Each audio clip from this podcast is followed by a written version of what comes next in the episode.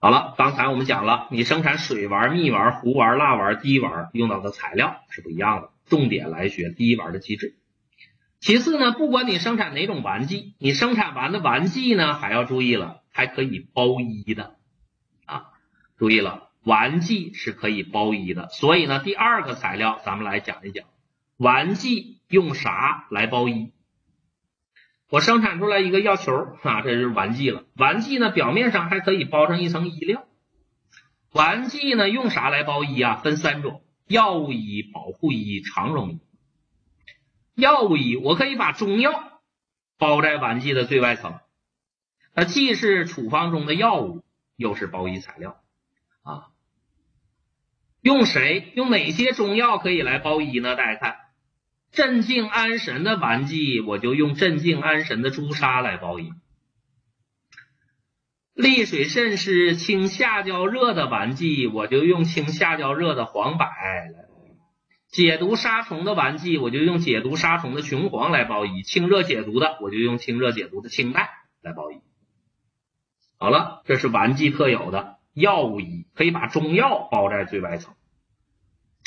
另外呢，丸剂呢还可以像片剂和颗粒一样，可以包薄膜衣、包糖衣、包明包明胶衣都可以，这都叫保护衣啊。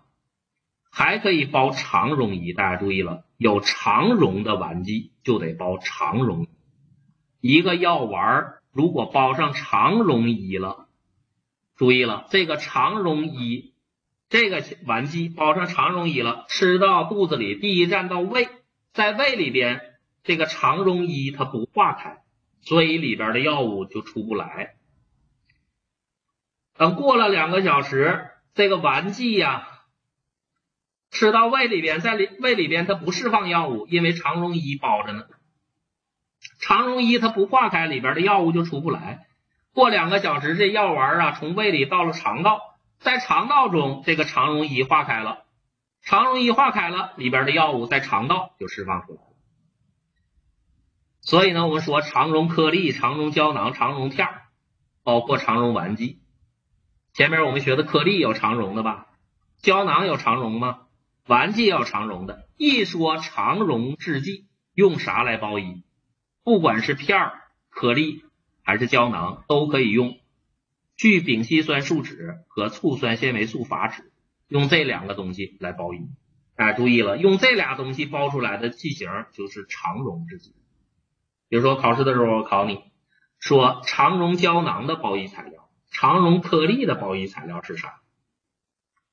记住聚丙烯纤维素啊，聚丙烯纤维素这是包肠溶衣，聚丙烯纤维素这是包肠溶衣的。好了，这是我们学的丸剂的第二个材料，包衣材料。所以呢，大家注意了，丸剂的材料学两个，第一个滴丸的机制，第二个包衣的材料啊，包衣的材料。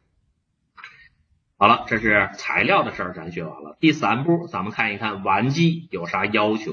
注意了，丸剂的要求每年必考。丸剂的要求，大家注意记这么三个：第一个，水分啊，水分的要求。丸剂的类型不同，含水量的要求。不一样，蜜丸儿不管是大蜜丸还是小蜜丸，还是浓缩蜜丸，含水量不超过十五。蜜丸十五，水蜜丸呢十二。我刚才问大家的这个水蜜丸十二，水壶注意了，水丸和壶丸都是酒，水壶酒跟散剂和硬胶囊一样。蜡丸和滴丸里边没有水，所以是不查水分，蜡滴不查水。蜜丸十五，水蜜十二，水壶九，蜡滴不查水。这是各种类型的丸剂含水量的要求，这个要考的。还有一个要考的叫溶散时限，这个大家注意了。片剂胶囊，一个胶囊吃到肚子里多长时间能化开？那叫啥？崩解时限。一个丸剂我吞到肚子里了，多长时间能化开？那叫溶散时限。注意了，叫法不一样啊。丸剂要检查的叫溶散啊，而片剂胶囊要检查的叫崩解啊。叫崩解。好了，还是这个道理，不同类型的丸剂啊，它崩解的这个溶散的快慢不一样。滴丸三十分，包一滴丸和小水蜜，注意了，这个最麻烦啊！你把滴丸包一了，它化开的是快还是慢呢？慢了。包一滴丸和小水蜜，小蜜丸、水丸和水蜜丸加一起叫小水蜜。注意了，这几个啊，这别别弄混了。滴丸三十分，包一滴丸和小水蜜一小时，糊弄两小时。啥叫糊弄？糊丸浓缩丸两小时，糊弄两小时，它化开的更慢。还有更慢的了，蜡丸二加一，是不是跟肠溶胶囊、肠溶片一样啊？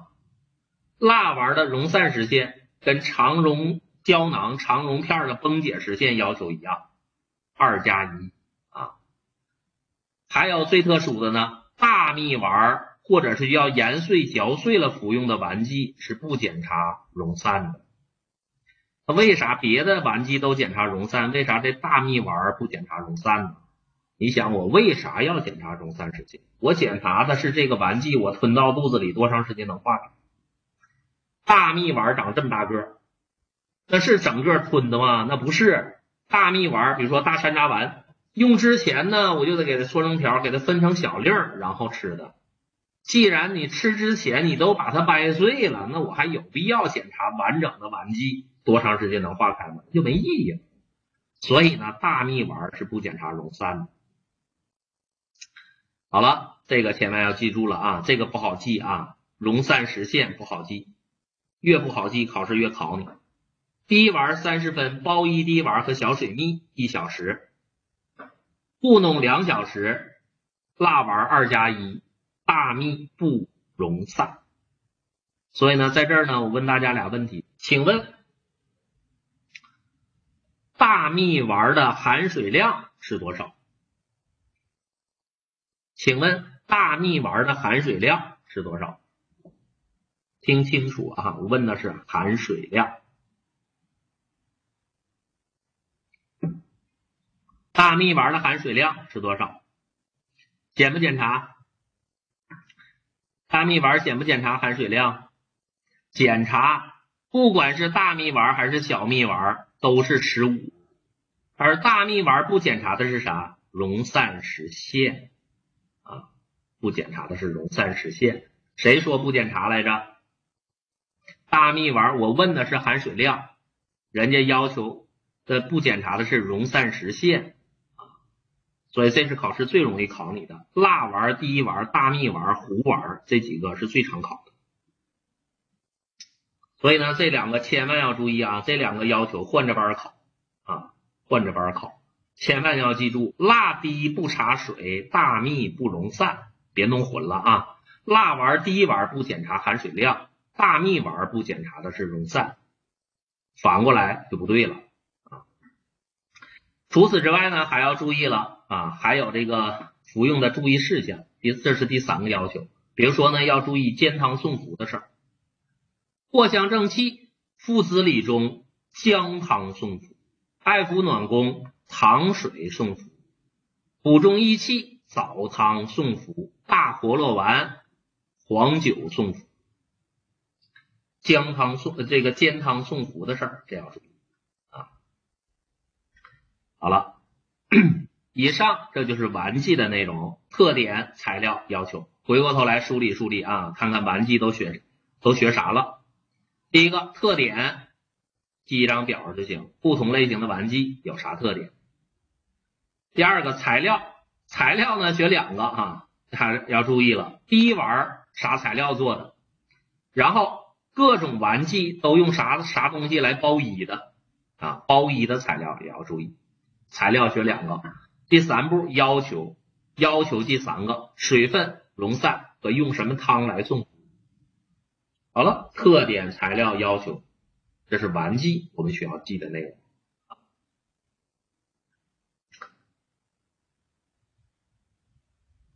好了，那接下来呢，咱们再来聊一聊这个片剂哈，我们再来聊一聊这个片剂。片剂也这么学，特点、材料和要求。啊特点、材料和要求。再来看一看啊，首先呢，我们来看认识一下片剂，片剂的类型都有哪些？大家注意了，片剂呢大部分是口服的，也有外用。所以呢，根据给药途径不同，片剂呢有口服的。啥叫口服？这药片放在嘴里的往下咽的叫口服，还有的是含在嘴里不往下咽的叫口腔用的。比如说含在嘴里的口含片，含在舌头下边的舌下片，这叫口腔用片。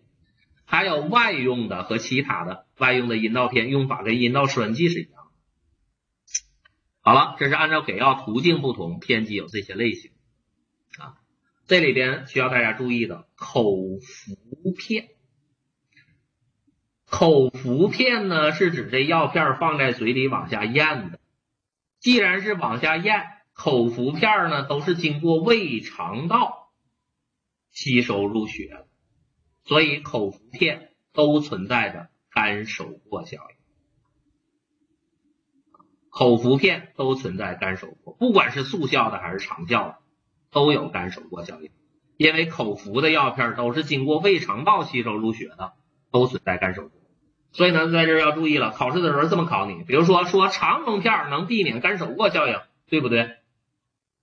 说肠溶片能避免干手过效应，不对。肠溶片是指这个药片在胃里边不崩解不释放药物，到了肠道它得崩解，它得释放。经过胃肠道崩解吸收入血的药物都存在干手过，肠道也有干手过啊。他或者这么问你说，口服的缓控式片剂能避免干手过，对不对？也不对。缓控式的片剂只是说这个药片里的药物向外释放的缓慢，但是它释放出来的药物是口服的，是经过胃肠道入血的，它也避免不了干手过啊。管控式片剂只是说药物从药片里释放出来的慢，它发挥长效的作用。但是释放出来的药还是在胃肠道入到血里的，因为是口服的嘛，所以它也避免不了干手过。那反过来，谁能避免干手过呀？大家看一看这舌下片就能避免干手过效应了，因为舌下片是我含在舌头下边的，它不经过胃肠道入血，它是通过我舌下静脉入血的，不走胃肠道这条道。它通过舌下静脉吸收入血的，就可以避免干手过效应，而且舌下静脉吸收入血的速度比你胃肠道入血要快呀，所以舌下片呢是可以避免干手过效应的速效片剂，既可以避免干手过效应，又可以发挥速效的作用啊。好了，比如说硝酸甘油啊，比如说硝酸甘油，好了。这是片剂按给药途径不同。另外呢，大家注意了，中药片剂啊，中药片剂以中药作为原料生产出来的片剂，又分为全粉片、全清膏片和半清膏片。